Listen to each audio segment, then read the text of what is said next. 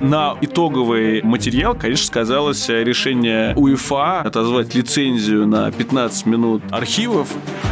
В чем еще сложность была? Почему мы серии делали задом наперед? Мы не знали, снимется ли у нас романцев. И это была основная загвоздка. От этого зависело, какая будет первая серия. Мы решили, что миссия выполнена. То есть мы такие поели домашних пирожков с Олегом Романцевым, так что можно считать, что мы в порядке.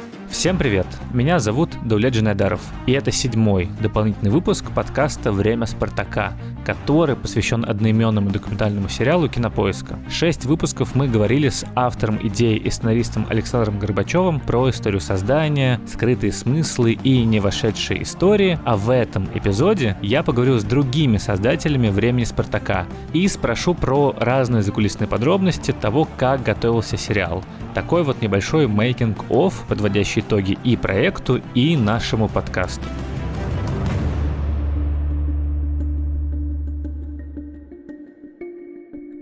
Первым делом я пообщаюсь с Кириллом Сорокиным и Павлом Корыхалиным, продюсерами сериала «Время Спартака» из студии «Стереотактик Фильм». Кирилл, Павел, привет, спасибо, что согласились поговорить. Привет, спасибо, рады быть здесь. Привет, Даулет. Привет всем. Сразу хотел спросить, какая у вас личная история со «Спартаком»? Болели ли вы в детстве? Носили ли красно-белую футболку? Много ли знали про «Спартак» до того, как принялись за съемки этого шоу? У меня история, которую я несколько стесняюсь рассказывать, но я вообще потомственный болельщик ЦСКА, поэтому, когда Паша мне в какой-то момент предложил поучаствовать в продюсировании этого сериала, для меня это был такой двойной э, челлендж, но на самом деле если говорить серьезно, то мне кажется, что тот период, который показан в сериале, период 90-х, период фантастических э, Лига Чемпионских и вообще Еврокубковых побед, это то, что я смотрел по телевизору, да, и мне кажется, что то, что смотрели, ну, примерно все там мои одноклассники, люди моего возраста, да, потому что, ну, это как было выше клубных предпочтений, и я помню и там победу над Арсеналом, и какие-то еще вещи достаточно хорошо, именно как события события из детства, точно так же, как я помню матч Россия-Украина, которым в некотором смысле заканчивается наш сериал. И сейчас мой ответ следом, после которого просто 90% аудитории выключает этот подкаст, потому что, значит, ты болел за ЦСКА, а я просто максимально не футбольный человек, значит, который катался на скейте все детство, а потом э, занялся сноубордингом, и вообще э, групповые виды спорта меня обошли стороной. Такие вот продюсеры сериала про Спартак. Нет, ну, на самом деле, да, я очень ограниченно интересовался футболом, но я интересуюсь интересными интересными историями. Но я хорошо помню, что за «Спартак» болел мой папа, который по состоянию на сейчас, наверное, из доступных нам, с кем есть постоянная связь, один из самых восторженных и благодарных зрителей этого сериала, который смотрит его уж, по-моему, третий раз начал его смотреть и проживает каждую серию, и после каждой серии пишет мне огромные сообщения, которыми я делюсь с командой. Ну и, видимо, ждем э, дальше сериал «Время ЦСКА».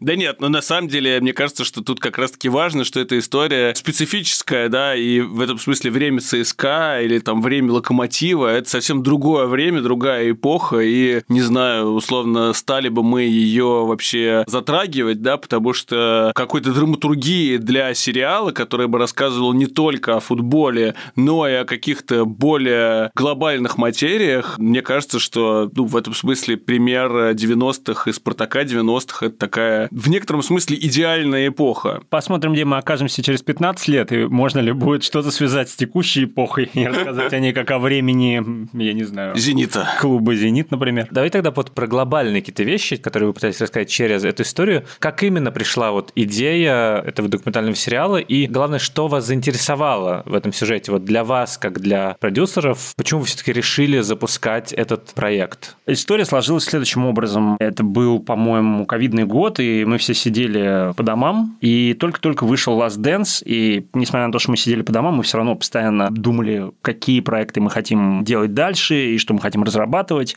И в какой-то момент Шурик пришел, впечатлившись, как и мы все, в общем, сериалом Last Dance, который неоднократно фигурировал в качестве такого, в каком-то смысле, бенчмарк да, для нас, когда мы работали потом позже над временем Спартака уже. И вот Шурик пришел с этой идеей, сказал, для меня это одна из самых интересных нерассказанных историй в а, современном российском или там постсоветском, как ни назови, спорте, которая безусловно, заслуживает того, чтобы она была рассказана. И написал короткий пич буквально в 10 слайдов, с которым мы незамедлительно пошли в кинопоиск, с которыми у нас были прекрасные отношения уже к тому моменту. Мы сделали сериал «Русские хакеры» начало, и кинопоиск интересовался, что у нас есть еще. Мы показали им эту разработку, и это был, наверное, самый короткий пич в моей жизни, то есть практически в этот же день или на следующий сказали, ребята, нам это точно надо делать, давайте думать, как мы можем это реализовать. Если что, когда мы говорим Шурик, то имеем в виду Александра Горбачева, автора идеи сериала и шеф-редактора документальных проектов студии «Стереотактик». Ну а дальше уже, это, общем, перипетии мы очень быстро стартовали, потом мы долго ждали, потому что в «Спартаке» сменилась команда, и мы ждали, когда придет новая маркетинговая команда, чтобы продолжить с ними этот разговор. Ну, в общем, это такой уже какой-то внутренние нюансы, но просто прочитав этот пич, который Шурик написал,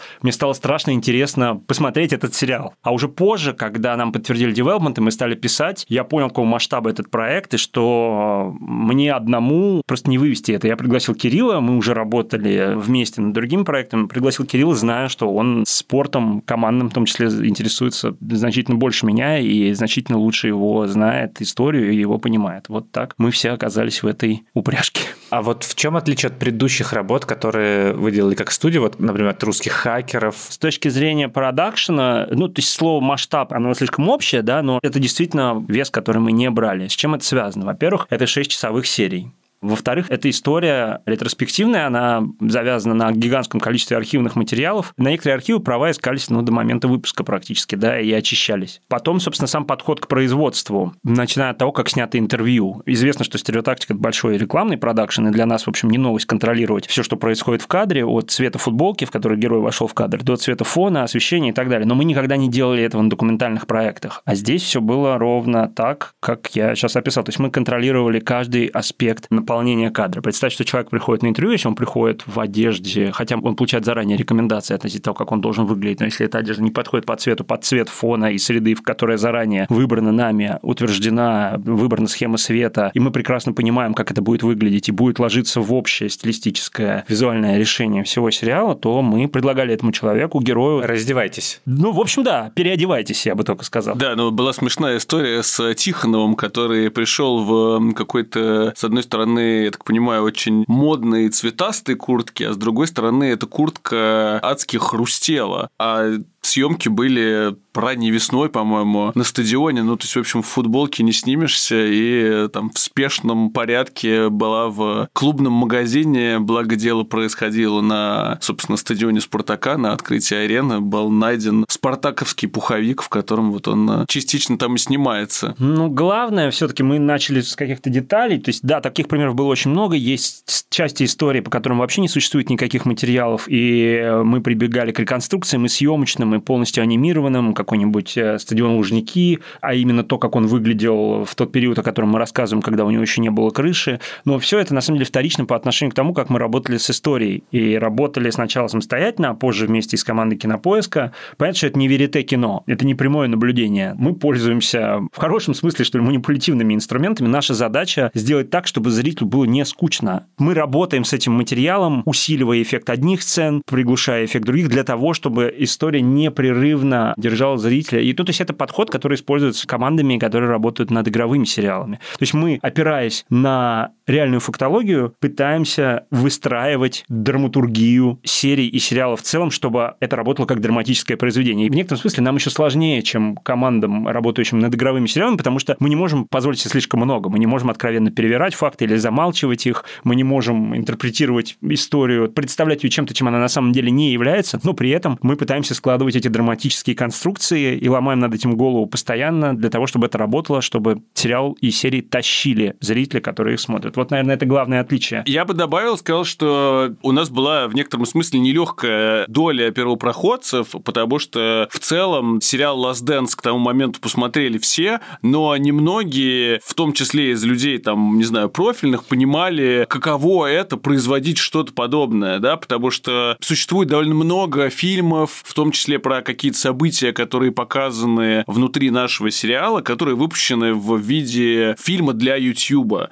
где подход совершенно другой, где ты разговариваешь с аудиторией, у которой есть предзнание, и ты понимаешь, что эта аудитория знает и любит там Спартак, знает и любит футбол, скорее всего, следила за этим. Ну, в общем, есть какое-то большое количество допущений, которое тебе позволяет начинать этот рассказ сразу же с каких-то деталей и делать это там любыми доступными способами, понимая, что вот это в некотором смысле журналистский материал. Мы же здесь старались балансировать, думая о том, как это увидят болельщики с одной стороны, и с другой стороны, думая о том, как сделать это доступным и не скучным для людей, которые вообще про эту историю ничего не слышали, которые смутно представляют, кто такой Романцев, знают, безусловно, Спартак, но которые не были частью всего этого процесса, не сопереживали ему непосредственно в момент, когда он создавался. И на самом деле многие критические комментарии, которые мы получали, прежде всего от людей, там, спортивных журналистов, они были посвящены таким фактологическим аспектам того, а вот, условно говоря, вот есть это событие, почему об этом событии говорит кто-то, а не главный герой, подразумевая, что вот там главного героя про это не спрашивали. А на самом деле главный герой мог там сказать что-то про это максимально неэмоциональное, да, или максимально уходящее от ответа. И уводящее историю куда-то, что начинает рушиться, да, та самая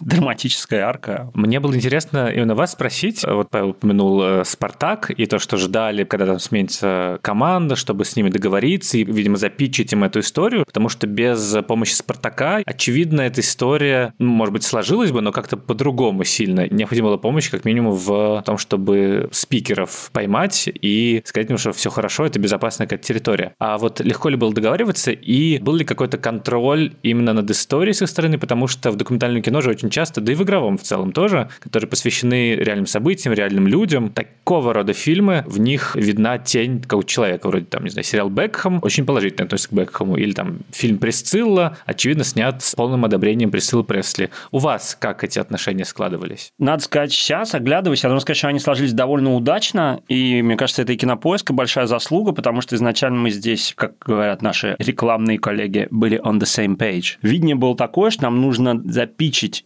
историю клубу, получить от них одобрение и договориться с ними таким образом, чтобы у них не было права корректировать монтажи. То есть, да, они читают сценарий, они говорят на эту историю, да, окей, и дальше мы делаем сериал, и они не могут корректировать. И так это и получилось. И это было замечательно. Ну, надо сказать, что команда «Спартака» была с самого начала настроена на сотрудничество, они действительно нам очень помогли, но я не могу сказать, что не было совсем никаких точек преткновения, да, в начале. Действительно были части истории в сценарии деликатные довольно-таки, которые требовали особого внимания с нашей стороны, и Спартак на них указывал. Я не могу сказать, что они запретили нам о чем-то говорить, такого не было, но они переживали по поводу некоторых частей истории, отраженных в сценарии в том числе. Но вот в диалоге нам удалось найти там интонацию, при этом, честно, из сценария не ушло ничего. Все, что изначально там было, там осталось. Они просили нас не делать слишком сильные акценты там в паре мест, наверное, этой истории. Все, а монтажи в рамках договоренности Спартак не мог корректировать. И, насколько я знаю, они остались остались довольны тоже результатом. Да, но мне кажется, что это главное, что они действительно остались довольны результатом, потому что я сейчас вспоминаю историю, как буквально там за два дня до закрытой премьеры первых двух эпизодов э, в кинотеатре мне кто-то из линейных продюсеров, кажется, сказал, что вот э, Спартак все посмотрел, и у них там семь страниц правок, которые непонятно как вносить, потому что серия вот уже загружена на сервер кинотеатра художественный, и в итоге это ну, разрешилось э, тем, что когда это премьера прошла на большом экране, да, они, в общем, увидели все это, увидели в том числе, как на это реагируют люди, и сказали спасибо. Нет, ну сериал в итоге действительно получился, по крайней мере, наносящим Спартак на некую карту и встраивающий в контекст истории, и с точки зрения какого-то имиджа клуба действительно ну, такая летопись лучшего времени в их истории, ну, одного из лучших.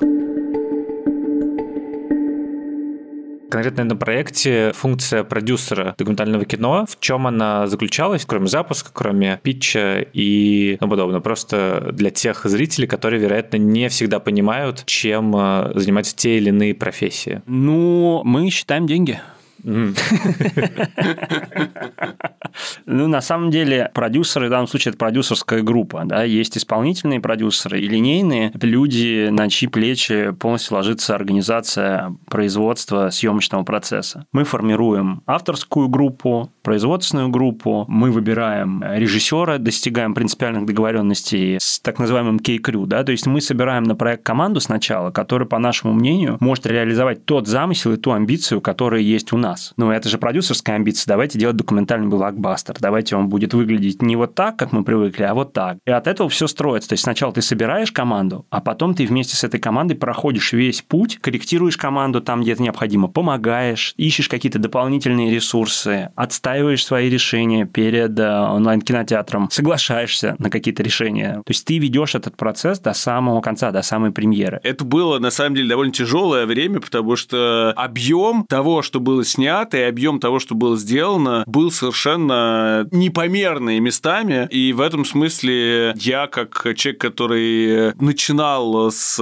условно, роли журналиста много лет назад, прекрасно помню вот этот момент, когда ты там взял интервью, и тебе очень нравятся какие-то вот фразы, но тебе нужно от чего-то избавиться. И вот здесь уровень энтропии, да, превышает этот пример кратно, потому что у тебя есть спикеры, с которыми ты разговаривал 12 часов, и они тебе рассказали такое количество баек и какой-то информации, которую ты рад бы оставить, но вот понимаешь, что это условно превращается уже в отдельный документальный фильм про там, Виктора Анопка, в отдельный документальный фильм про Тихонова, про бесчастных, ну и так далее. И это тот баланс, который на самом деле очень трудно удержать и не демотивировать участников процесса, да, у которых свое видение, свое желание, показывая вот ту цель, к которой ты идешь, уверяя, что ты ее можешь достигнуть. Если коротко, мы отвечаем за то, чтобы сериал, который получится в итоге, соответствовал тому, что мы питчили платформе. Я хотел как раз спросить, как вот это представление о сериале, которое вначале вы хотели воплотить в реальность, возможно, поменялся в конце, и как бы что точно удалось, чем вы точно довольны, а что вот поменялось? Удивительным образом результат довольно близко приземлился рядом с целью, да, которая была поставлена. Наверное, история такая внутренняя, но которую вполне можно рассказывать. Сейчас вы смотрите этот сериал, и его легко назвать горизонтальным. Есть одна история, которая рассказывается последовательно, начинается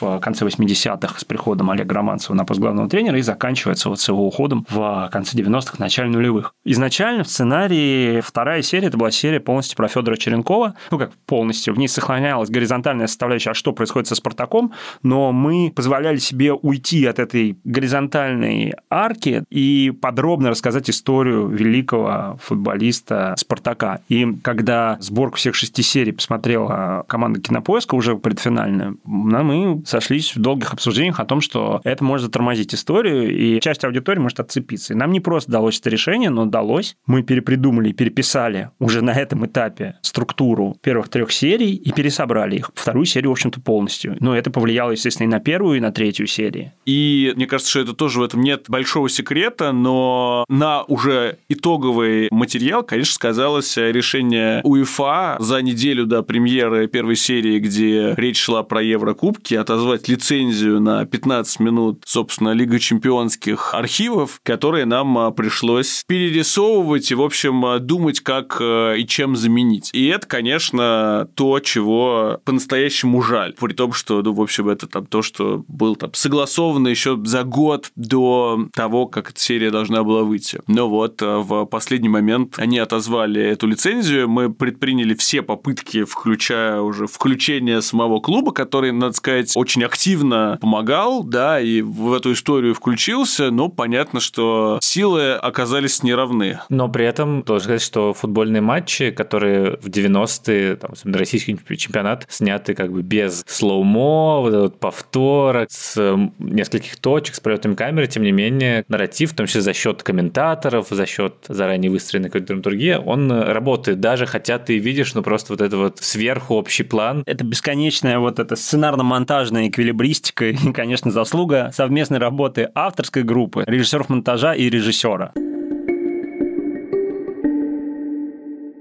Про что для вас эта история в целом оказалась? Если оставить за скобками общее, с чем мы, безусловно, согласны, что это и про время, и про великий клуб, и про особое время этого великого клуба, для меня, наверное, в итоге это история про власть. та степень ответственности, та нагрузка и тот объем власти, который в какой-то момент сосредоточил в своих руках или взвалил на свои плечи Олег Иванович Романцев и определил финал этой истории. Мне нравится, на самом деле, название «Время Спартака». Мы долго там по поводу него дискутировали, и мне нравится оно своей простотой и тем, как многое оно сообщает о предмете, так сказать, исследования, да, я об этом думал в контексте того, что вот буквально там неделю назад Юрген Клоп, тренер Ливерпуля, объявил о том, что в конце этого сезона он уйдет в отставку. И это новость, которая там повергла весь футбольный мир в абсолютный шок, потому что вот один из самых харизматичных, один из самых успешных тренеров для английской премьер-лиги после 9 лет, будучи в некотором смысле на пике своей карьеры, перестроив команду, уходит. И я, смотря и читая новости об этом, думал о том, что в этом, конечно, есть очень много благородства, и это отдельное умение вовремя выбрать время для того, чтобы что-то построить, время для того, чтобы что-то начать, время для того, чтобы уйти. И мне кажется, что в этом и главная трагедия, да, потому что ты видишь время таких неограниченных возможностей в некотором смысле, которые заканчиваются глобальными фундаментальными потерями, связанными с нежеланием и невозможностью с этим временем проститься. И вот поэтому для меня, наверное, это про время. А какие еще были варианты названия? Квадрат. Не, ну все они были, но все, наверное, они все-таки не заслуживают того, чтобы мы их упоминали. Нет, действительно, это симптоматично, что я никаких других альтернативных вариантов сейчас даже и не вспомню, вот кроме квадрата, который никто всерьез не воспринимал. Квадрат? Это важная футбольная терминология, которая определяла, да, уникальный спартаковский стиль при розыгрыше мяча, в общем. Мощнее этого он только стеночки и забегания. Э, но это был бы интересный релиз. Про то, как проходили съемки, я поговорю с Евгенией Монтаньей Ибанис, режиссером сериала «Время Спартака». Евгения, здравствуйте. Здравствуйте. У меня сразу такой вопрос. Сами вы увлекаетесь ли футболом и вообще какие у вас личные отношения со спортом и, возможно, со Спартаком? Единственное, что я знала про Спартак, это то, что у меня дедуля болел за него очень. Это было что-то постоянное в доме, что это на всю работал телевизор, и там была игра Спартака, и дедуля болел, потому что дедуля был немного глуховат, и бабушка на него все время ругалась из-за этого, потому что на весь дом орет вот это гол, и дедуля, который переживает за своих. Вот это, наверное, все, что я знала про Спартак. Я даже не знала про романцев, к сожалению. Все остальное пришло уже на съемках. Но, насколько понимаю, у вас есть э, какие-то отношения именно со спортом. Я изначально, я спортсменка, кандидат в мастера спорта в скалолазании, скалолазании и в легкой атлетике. И у меня первое образование – это спортивная режиссура. То есть режиссер, который делает спортивные массовые художественные представления, организует кучу людей на стадионе. И только второе образование – это уже кинорежиссура. Естественно, мой первый самый фильм, курсовая работа, она была связана со спортом. Она была про черлидерш, про девочек из группы поддержки ЦСКА, баскетбольного клуба. И мне было интересно про них снимать. И я вот как начала тогда про спорт, у меня были и другие фильмы, и на другие темы, но вот это, это прям превалировало всегда. Как именно ваш предыдущий фильм про локомотив отличается от того, как вы работали над временем Спартака? Разница между фильмом про локомотив «14 лет и 3 минуты до победы» и между «Время Спартака» такая какой-то колоссальный. Это абсолютно разные работы. В них общее только футбол, наверное. Футбол и канва спортивная, которая почти всегда есть в спортивном кино. Да? И у этого вообще есть очень определенные законы. По поводу локомотива, наверное, там я сказала бы, что я была как рыба в воде. Потому что это очень моя специфика снимать документальное кино и героев здесь и сейчас. И это был открытый финал. Когда придумалась заявка идея, у этого был открытый финал мы не знали, чем это закончится. Локомотив мог проиграть. То есть, как бы это всегда параллельно придумывалось, что нам снять еще, потому что финалов может быть несколько. И это то, что я тогда уже умела хорошо делать. То есть это движение немножко вперед. Когда снимаешь сериал про прошлое, я сейчас не делю про футбол или про что-то еще, да, тело основное этой истории лежало в прошлом. Для меня это было что-то абсолютно новое. Движение истории назад потому что мы даже первую серию сделали последней, чтобы вы понимали. И в этом была большая сложность, потому что нет героя, за которым ты сейчас можешь бегать с камерой, что-то попросить его, и это вдруг поменяется, и от этого будет зависеть история дальше. Нет. Герои — это спикеры, которые могут рассказать про прошлое. И оно у них у всех еще по-разному сложено в голове, понимаете? Есть такая штука у киношников, что если ты снимаешь кино, и у тебя в кино есть закадровый голос, так считается, что это дурной тон и слабость режиссера, и слабость людей, которые так делают. Это говорит о том, что вы не смогли через изображение передать то, что вы вкладываете по смыслу. Поэтому мы в самом начале отказались от закадрового голоса, который все делал бы таким серединчатым. Вот он бы вел основную линию, все. И в этот момент стало понятно, что это очень сложная конструкция, потому что когда мы начинали общаться с людьми, они каждый выдавали свою версию. И вот здесь начиналось вот это движение, когда я беру интервью и понимаю, что человек сказал совсем не то, что мы ожидали, и не то, что мы простраивали, а от этого зависит там кусочек какой-нибудь там в пятой серии. Конструкция этого была очень сложная. Она намного сложнее для меня, как для режиссера, была на тот момент, чем сделать просто документальное кино или даже сериал в настоящем времени. И как вы выбирались из этого положения, когда вы понимали, что у вас есть какой-то кусочек пазла, какой-то важный эпизод, а про него, допустим, никто не рассказал? Или же про него как-то рассказали по-другому, чем вы искали? Например, у нас была такая история, если помните, сцена с переносом игры на стадион Торпеда, когда вертолеты сушили поле, вот это все. Изначально у нас это была вообще, ну как бы в другой серии огромная сцена, о которой мы узнали, что она супер интересная от фанатов, которые оказывается, выломали там ворота, выбежали на поле, там была целая схватка, и мы все это на самом деле реконструировали. Мы это делали. В результате это не вошло, на серия целиком просто одна ушла. Но планировали мы карпелюшку изначально, что там будет, ну, просто высушили поле, и мы пошли дальше рассказывать историю. Но когда мы пришли брать интервью, мы узнали, что там целый, ну, как бы файтинг случился, очень интересный, который мы не предполагали. И мы стали искать людей, которые нам могут подтвердить эту информацию, да, чтобы сделать историю более объемной, чтобы она не держалась на одном спикере. И таких штук штук очень много, на самом деле, прям очень много. Они почти про все. Каждая узловая драматургическая сцепка, даже любое событие Лиги Чемпионов, когда у нас 6 побед подряд, если вы помните, мы изначально в сценарии, когда его прописывали, там как будто бы все было абсолютно однозначно. Про то, как вот ребят собрали, и они, короче, ушли и всех бросили. Но когда мы стали разговаривать с героями, с тем же самым Юраном, нам стало понятно, что эта ситуация, она кристаллическая, в ней нет одной грани. В ней нет грани того, что вот все обидели, например, Романцева, да? Нет, оно там абсолютно по-другому. И, к сожалению, многие вещи мы не стали отражать и отображать. Мне кажется, нам удалось где-то как раз быть непрямыми, не то, что вот здесь черное, а здесь белое. То, что я, кстати, очень не люблю. Есть ли какая-то специфика у спортивного документального фильма? Конечно, специфика есть, потому что любое кино про спорт, у него есть законы жанра, которые, первое,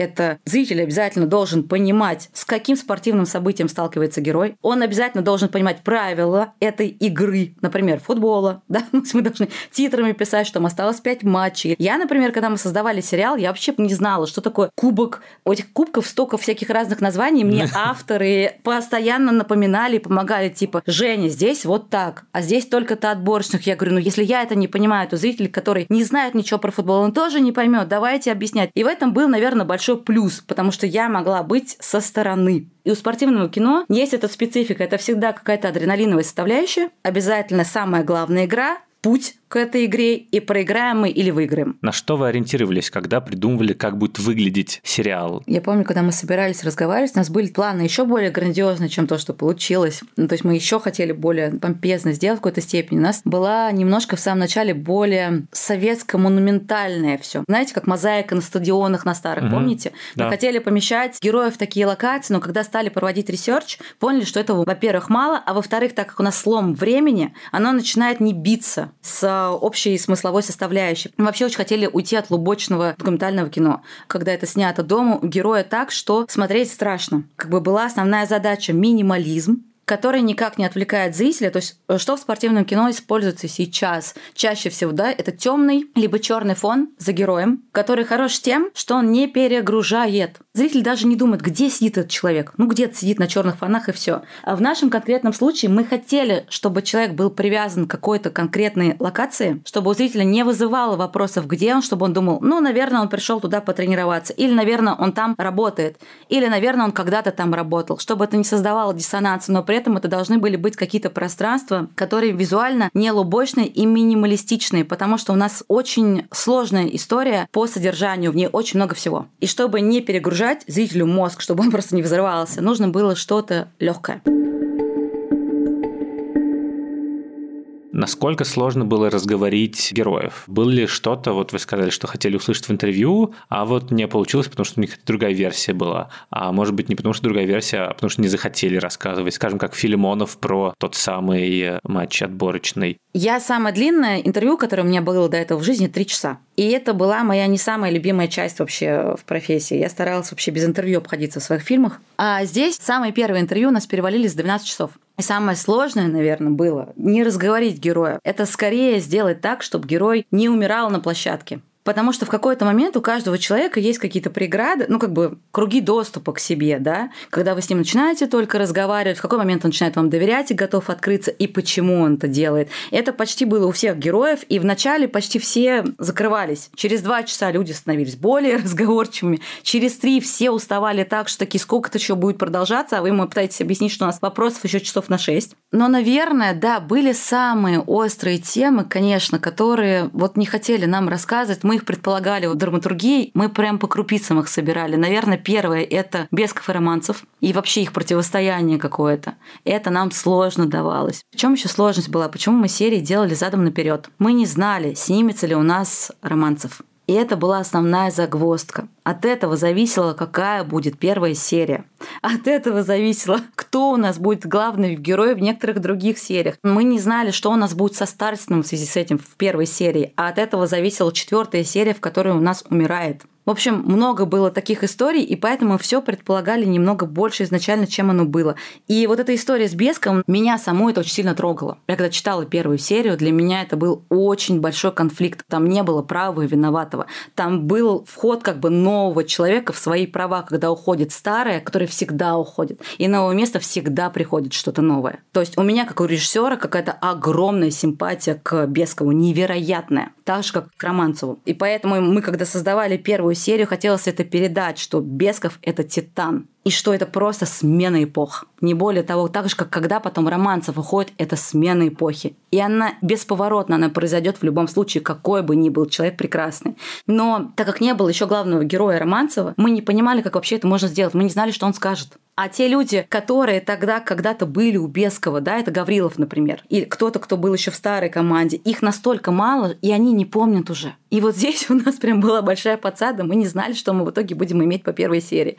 И слава богу, первый, по-моему, человек, который нам хоть что-то про это рассказал, это был Гаврилов, а потом это был Бесчастных. И я просто прыгала от радости, когда я поняла, что у нас есть что-то, у нас пока нет романса, у нас есть что-то, и мы можем на этом уже выстроить драматургию хоть какую-то. Потому что все остальные, ну, как бы ходили вокруг да около, а потом стали набираться другие герои, нам прям стал приходить материал. Была такая же штука, например, с э, приходом Червиченко, и тема вообще того, что Романцев пил, была закрытая. Нам не хотели про это говорить. Вся страна про это знает, но об этом не говорят. Но без этого невозможно. Но это же правда, это так было, и как бы там очень понятно, что за что цепляется. Но никто не говорит. И тут, с одной стороны, зритель, который и так это знает, да, и не понимает, почему нам про это не говорите. И герои, которые в силу понятных причин тоже про это не рассказывают. Вообще, в принципе, самые основные сломы, их видно очень, да, игра с Украиной, там, где, ну, Филимонов как раз говорит, что, типа, давайте мы опустим это потому что это больно. И вот этих моментов, если вообще, в принципе, посмотрите на шесть серий, в каждой серии есть это больно. Вот именно в этих местах было сложно искать ответов.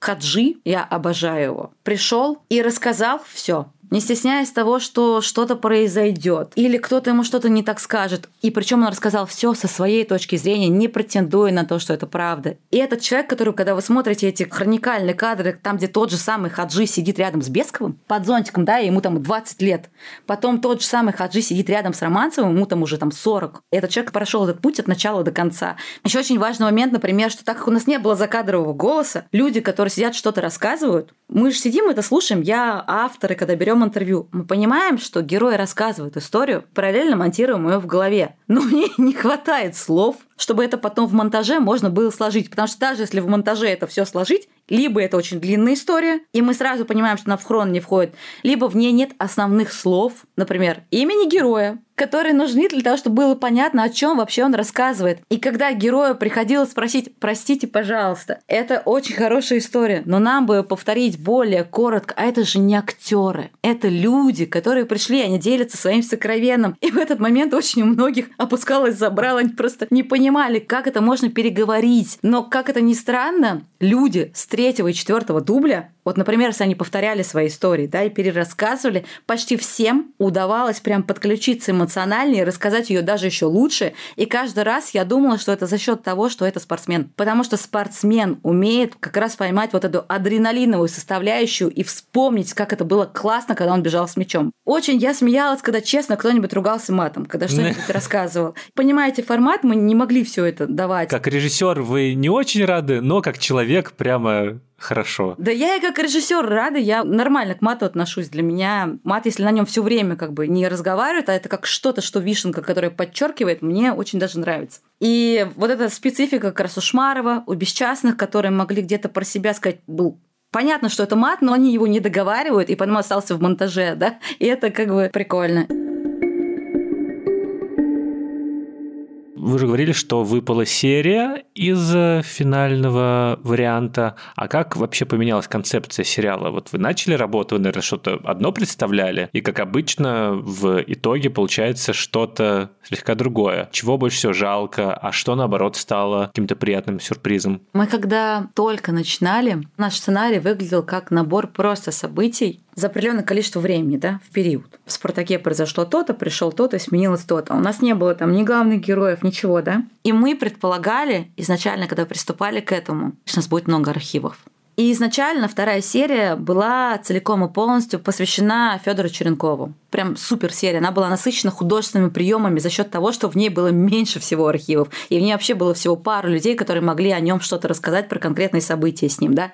Но, к сожалению, мы не смогли эту серию в итоге оставить. У нас вообще был полный перемонтаж всех шести серий. На половине пути, через год от начала проекта, мы целиком все сложили, посмотрели на это с заказчиками и сами и поняли, что нам надо переделывать. Потому что, первое, у нас нет архивов, на которые мы рассчитывали. Их просто физически нет. Нет даже на уровне фотографии одной. То есть, когда человек сидит рассказывать что-то, а под это что-то даже, ну, как бы ничего. Поэтому мы хотели ускорять монтаж. Мы убрали по ощущениям треть событий, которая была вообще в этих сериях, и целиком убрали вторую серию. И за счет этого все ну, стало катить намного быстрее и стало более удобоваримо, потому что до этого это было очень большое количество событий, которые, наверное, сложно было понять, что к чему, если вы вообще не имеете отношения к Спартаку. Вторую серию про Ченкова мне очень жалко. Мы думали над тем, чтобы, может, сделать ее бонусом или как-то, но так как она состояла из каких-то частей, которые в итоге вошли и во вторую, и в первую серию, и в третью даже, поэтому не удалось ее, ну, как бы, никаким бонусом, ничем сделать. Но вы знаете, что самое странное, именно эта серия, она нам не давалась. В какой-то момент стало понятно, что, например, нам историю, которая произошла в Тбилиси, когда у Федора был первый приступ, нам не может рассказать никто. Или тот, кто это рассказывает, знает это так, как нам, например, драматургически это вообще не разложить с реконструкциями, когда мы их снимали, там сцена потопа с тем, когда тонет э, стадион, у нас все время возникали проблемы на этих съемках, чтобы вы понимали. Нам не давались элементарные вещи, то есть какое-то бесконечное количество препятствий. И потом, когда это в итоге именно эта серия пришла к тому, что ее, ну как бы не стало, это выглядело немножко для меня внутри как какое-то логическое завершение при всем при том, что я обожаю эту серию. Для вас про что эта история «Время Спартака»? Там нет какого-то одного смысла. Наверное, для меня это история про то, что невозможно быть уникальными и гениями самим по себе. Это всегда совпадение времени, течения, того, в чем это происходит, то зерно человек, вот этот вот гениальный или не гениальный, который в этом прорастает, и команда, которая в это верит и готова из этого сделать что-то больше. Вот это всегда создает что-то на века. Для меня, наверное, это про это и про вот эту бесконечную волю к победе, которая может реализовываться именно тогда, когда есть вот эти составляющие. А сейчас я поговорю с Сергеем Бондаренко, историком-исследователем общества «Мемориал». Сергей, здравствуйте. Здравствуйте, Даулет. Я первый вопрос задам вам, такой же, какой задаю всем, кто работал над э, сериалом «Время Спартака». Какая у вас личная история с этой командой? Потому что вот Александр Горбачев сказал то, что он на самом деле не фанат. И вот Евгений Монтани Банис тоже говорит, что никогда особенно не болела за Спартак, футболом даже не увлекалась. А вот как у вас? Был ли кто-то из создателей, кто был фанатом Спартака как бы с молодых ногтей. Ребята просто прикрылись мной в этом отношении, потому что я вырос, болея за «Спартак». Я бы не назвал себя фанатом, потому что не очень много ходил на стадион, я никак не участвовал там в любом каком-то фанатском движе, но при этом я, конечно, болел, следил и переживал, и в детстве это была очень большая часть моей жизни. Я хорошо помню свои какие-то моральные терзания на тему того, не знаю, что мне важнее, все пятерки в школе получить или чтобы «Спартак» вот выиграл у Лица ответный матч в Кубке УЕФА, например. А чем для вас тогда был «Спартак» 90-х? Ну, то есть вот эта вот великая команда, про которую вы, собственно, сейчас сделали сериал. В «Времени Спартака» эта команда выбрана как такое вот увеличительное стекло, через которое вы рассматриваете эпоху. А вот каким образом вы относились к ней, еще не приступая к работе над сериалом, а вот в то время, когда вы находились в нем? Ну, понятно, да, что когда находишься во времени, то нет как раз той, той самой перспективы, которая у нас появилась, когда мы стали про это думать. Ну, мне кажется, что да, что «Спартак» был такой именно потому, что он побеждал, именно потому, что он играл так красиво и, не знаю, как-то эстетически прям полноценно. Я очень хорошо помню, что это было просто в каком-то смысле приобщение к прекрасному. То есть, вот, не знаю, есть что-то, что ты любишь, что делает для тебя мир красивым, понятным, тем местом, где тебе хочется находиться. Вот. И «Спартак» во всех отношениях был такой командой. Я вообще думаю, что это вот какая-то особенная вещь для людей плюс-минус моего поколения. То есть мы все, если мы росли, болели за «Спартак», то в каком-то смысле он нас воспитывал в хорошем смысле, что они все время побеждали, все время почти играли хорошо. И мне кажется, в детстве это очень полезная вещь. То есть как бы ты живешь с какой-то константой, что «Спартак» выигрывает год за годом. И поэтому, да, «Спартак» в каком-то смысле вот воспитал у меня какое-то базовое чувство того, что мир не так плох, и вообще что-то в нем может быть хорошее. А изменилось ли это отношение как-то после работы над этим сериалом? Потому что все-таки сложно, наверное, когда что-то очень любишь, про это попробовать рассказать интересно и беспристрастно. То есть был ли у вас этот конфликт какой-то вот личный фанатский и тем, чтобы рассказать историю со стороны? Был даже не только конфликт, а просто была какая-то эволюция отношения к тому, что в итоге получается. Но мне кажется, что для меня просто самое интересное и самое главное было просто увидеть этих людей, и причем уже без какого-то ощущения фанатизма, а наоборот просто услышать, что они сами про это думают и помнят. И для меня это было, конечно, совершенно поразительный какой-то опыт. Просто послушать наконец-то от них, там, не знаю, от Владимира Бесчастных, ну что он там помнит про этот гол? Он мне говорит, да ты больше меня уже помнишь, что ты мне говоришь? Я уже сам все забыл. Я надеюсь, и мне кажется, что в самых хороших моментах этого сериала там есть вот этот момент какой-то аутентичности, то есть как бы сопоставить свое собственное воспоминание и что для тебя было важно с тем, как говорят участники событий. Это я почувствовал в полной мере. А с кем встречи ждали больше всего? То есть был ли какой-то такой момент волнения перед кем-то? Ну, то есть, что вот, не знаю, в детстве увешали на стеночку плакат с Егором Титовым, и тут вот он прямо перед вами будет? На самом деле я большую часть интервью, в которых я участвовал, я был просто онлайн. И первым, кто у меня был вживую, был Андрей Червиченко. И надо сказать, что он задал тон всей этой нашей работе, потому что, конечно, интересно было его увидеть близко и оказаться вот в ситуации, когда за камерой меня не видно, а он-то передо мной, и я задаю ему вопросы, в общем, какие хочу. Я по-настоящему волновался и хотел, конечно, поговорить лично с э, Олегом Романцевым. И это было для меня самое большое разочарование, то, что не получилось просто, потому что вот у нас менялось много раз расписание, и у меня так было устроено расписание, что я как раз попадал на это интервью и очень-очень надеялся. А в конце концов там это не срослось, и я его слушал и даже что-то спрашивал, но онлайн, и это было, конечно, не так. Но все-таки я его лично увидел на таком прединтервью. Вот в этом смысле, мне кажется, самое детское, что со мной случилось, это то, что я все-таки поговорил с Романцевым, и, не знаю, говорил ли вам об этом Женя, режиссерка, что он нас угостил домашними пирожками своими. Кстати, нет. Да, что мы решили, что миссия выполнена. То есть мы такие поели домашних пирожков с Олегом Романцевым, так что можно считать, что мы в порядке. А как тогда вы распределяли интервью? По сменам? Или, может быть, вы отдельно героев разбирали? Или же вы все вместе там сидели и по очереди задавали вопросы? У нас были все варианты, которые вы перечислили. На части интервью даже не было Жени, потому что просто ей нужно было монтировать, и тогда, например, я был один или кто-то еще другой из ребят.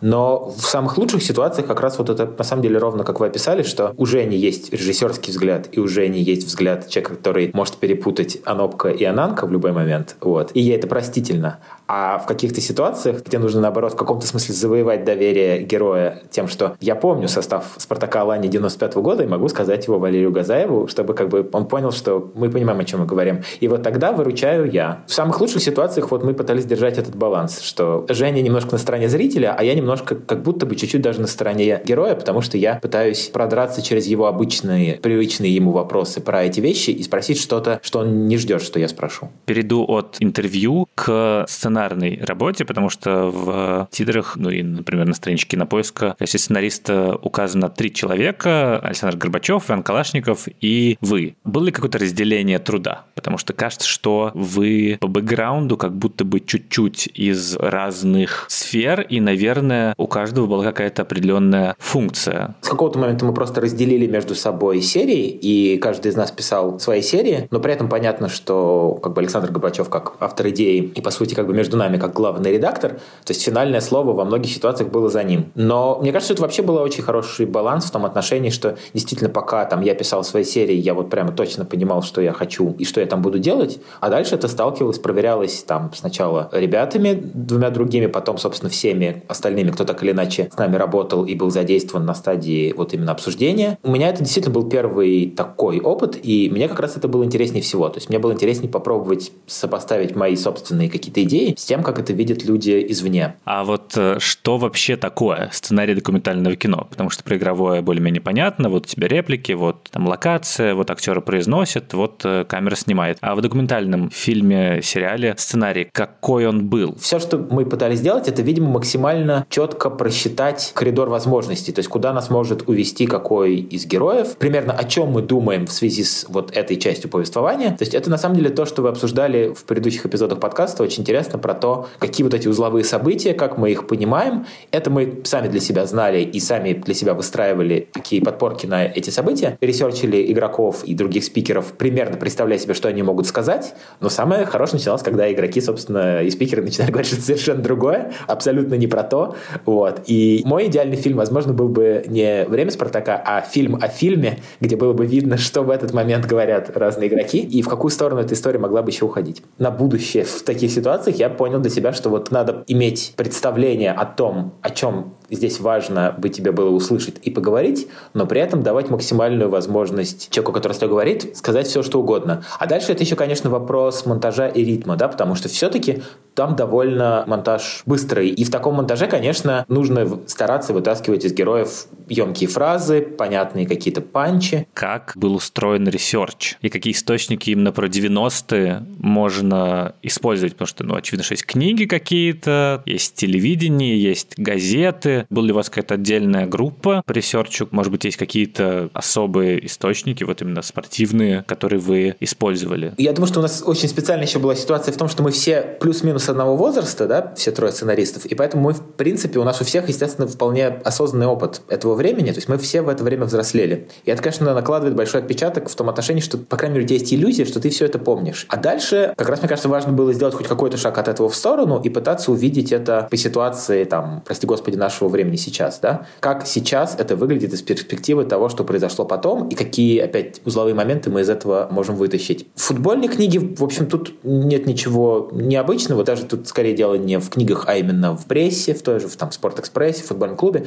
Это все совершенно на поверхности, и этого, на самом деле, так много, что надо было это просто пересмотреть. Я, например, старался очень достать какие-то более экзотические вещи, вроде того, что вот я там поехал в Европейский университет в Петербурге, у которого есть замечательный архив фанзинов, фанатских журналов первой половины и середины 90-х годов, и я их там проштудировал, сделал себе кучу выписок. Естественно, почти ничего из этого никуда в итоге не попало, но, тем не менее, повлияло, на самом деле, серьезно повлияло на, например, оценку болельщиками Ярцева в 96 году и вообще того, как люди переживали выезды, например. Все-таки у нас есть там эта тема, там Владикавказ, это такой-то город, так-то вот реагировали на это. И это все отчасти следы того, что мы видели в э, фанзинах. Ну и да, у нас была действительно архивная группа, у нас замечательные, то есть это делали в основном не сценаристы, а наши друзья-коллеги, которые делали этот research. Ну и было какое-то количество просто книг, которые, мне вот кажется, про 90-е годы очень подходящими. Есть замечательная книга, которую когда-то сделал Илья Венявкин и Катя Беленкина, называется «Музей 90-х». Илья Винявкин признан иногентом на территории России. Где в разных жанрах, там от интервью до каких-то прямо републикаций того, что тогда было, рассказывается про совершенно разные аспекты жизни за 90-е годы. Там от бизнеса до кино,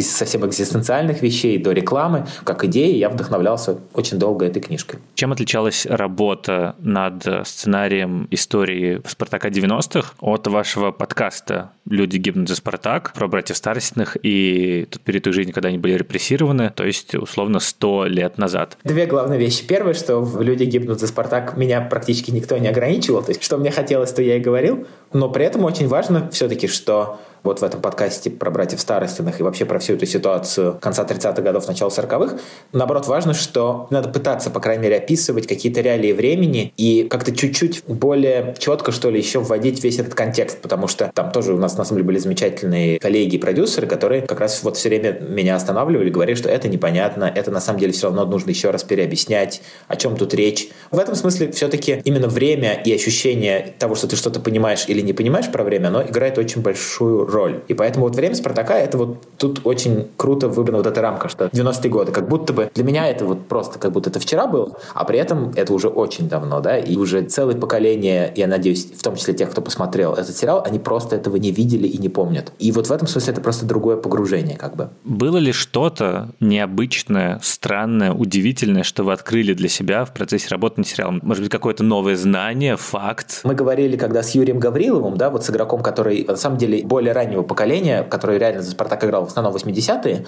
а нас он интересовал чуть-чуть в отношении Бескова, во многом в отношении Черенкова, и потому что он играл за Асморал, что проявляется там в начальных сериях. И он описывал игру с Федором Черенковым просто вот один эпизод. Буквально как вот он, Гаврилов, получает мяч, как у него в голове прокручивается решение, что как бы вот сейчас под эту ногу надо убрать, а дальше он понимает, что на самом деле есть только один тип паса, который может отдать, очень сложный, очень странный, как бы что он отдает абсолютно вслепую, и шансов никаких нет, что там будет Черенков. Но он просто мгновенно мгновенно проворачивается и это делает. И вдруг оказывается, что Черенков все это как бы сам просчитал на несколько миллисекунд быстрее, и он уже там получает этот мяч, там еще один пас и гол. И когда это Гаврилов рассказал, я потратил там вечер, нашел на YouTube этот матч, нашел этот момент, и он меня просто поразил, потому что действительно видно прямо шаг за шагом то, как это Гаврилов описывал, и у меня долгое время была мечта, чтобы мы это все-таки включили в какой-то эпизод. Если мы снимали эпизод про Черенкова, я думаю, это бы осталось. Собственно, это на самом деле самое близкое было описание вот какой-то там игровой гениальности, может быть, самого важного спартаковского игрока целого поколения. Конечно, я бы никогда это сам бы не понял, если бы мне не рассказал это непосредственно участник.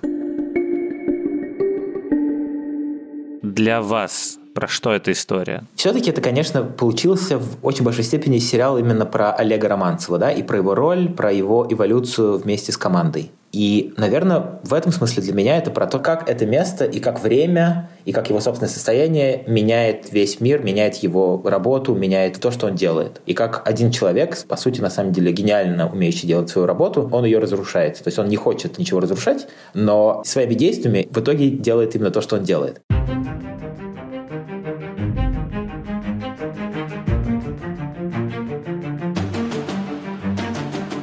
На этом все. Мы прощаемся с подкастом «Время Спартака». Кажется, у нас получилось сделать его приятным и полезным дополнением к документальному сериалу. Мне лично было очень интересно разговаривать с его создателями. Надеюсь, вам было интересно его слушать. Сериал «Время Спартака» все так же можно посмотреть или пересмотреть на Кинопоиске. А вы можете оставить нам отзывы в Apple Podcasts, поставить сердечко в Яндекс Музыке, а еще написать комментарии на YouTube-канале подкасты Кинопоиска. Над этим эпизодом эпизодом и над этим подкастом работали звукорежиссерка Лера Кусто и продюсер Елена Рябцева. Пока!